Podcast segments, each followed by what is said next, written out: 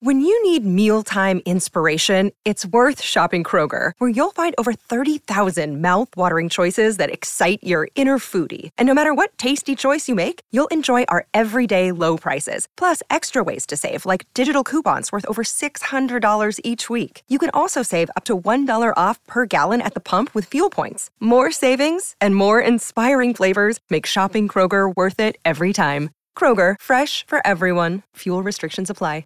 Another day is here, and you're ready for it. What to wear? Check. Breakfast, lunch, and dinner? Check. Planning for what's next and how to save for it?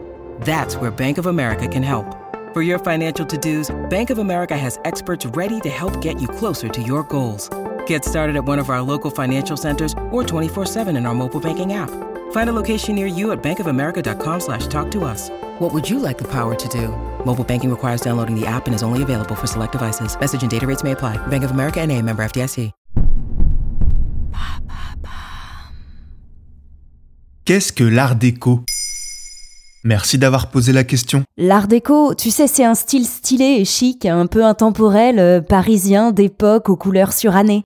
On le trouve sur les bâtiments, dans un salon, dans un hôtel. C'est un peu OSS 117. C'est beaucoup Gatsby le Magnifique. C'est Bon, ok, c'est pas très clair. Je te propose qu'on revoie ensemble les bases concernant l'art déco. D'où vient l'art déco? L'art déco tient son nom des arts décoratifs, terme qui a été employé pour la première fois lors de l'exposition internationale des arts décoratifs et industriels modernes qui s'est tenue à Paris en 1925. L'art déco est en fait né un peu plus tôt, vers les années 1910. Ce mouvement artistique est arrivé en opposition à l'art nouveau qui, lui, a débuté dans les années 1890. L'art nouveau se définissait alors par des lignes courbes et son inspiration naturaliste, c'est-à-dire utilisant des motifs d'arbres, d'animaux, d'insectes et de fleurs. Résolument opposé à ce format organique, l'art déco prend son essor juste après la Première Guerre mondiale. Bienvenue dans les années folles, les années 20. Il faut oublier les horreurs de la guerre et la musique, les orchestres, Louis Armstrong et Billie Holiday permettent d'amener un peu de vie et de joie dans le cœur des Parisiens. L'utopie positiviste,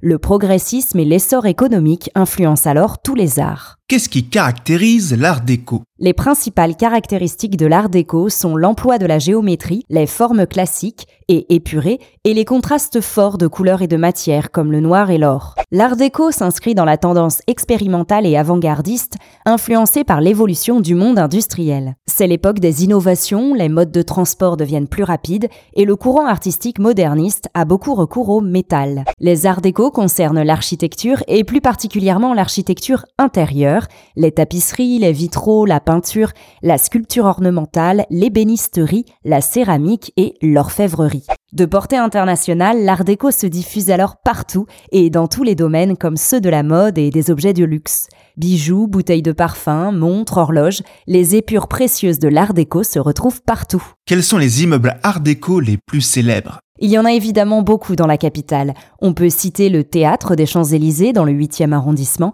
qui a été inauguré en 1913 et qui arbore les caractéristiques typiques du style, avec ses imposantes colonnes, son architecture géométrique et ses sculptures, se démarquant ainsi du style haussmannien environnant. Dans le 7e arrondissement de Paris, on trouve le cinéma Le Luxor. Moulure, décoration aux influences égyptiennes, c'est un chef-d'œuvre de l'architecture art déco ouvert en 1921. Le cinéma Le Grand Rex est quant à lui immanquable depuis l'extérieur. Ouverte en 1932, la mythique salle de spectacle est une version réduite du légendaire Radio City Music Hall de New York, un autre monument emblématique du mouvement artistique. Cap vers les États-Unis, l'Empire State Building est un gratte-ciel de style art déco. Finalisé en 1930, il est à l'époque le plus haut bâtiment du monde. Le Chrysler Building est également une référence de ce mouvement artistique datant de 1928 avec ses motifs art déco omniprésents que ce soit dans son hall d'entrée, ses ascenseurs et le bois précieux utilisé partout.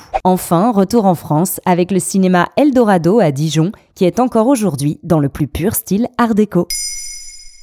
Maintenant, vous savez, un épisode écrit et réalisé par Carole Baudouin. Ce podcast est disponible sur toutes les plateformes audio et si cet épisode vous a plu, n'hésitez pas à laisser des commentaires ou des étoiles sur vos applis de podcast préférés.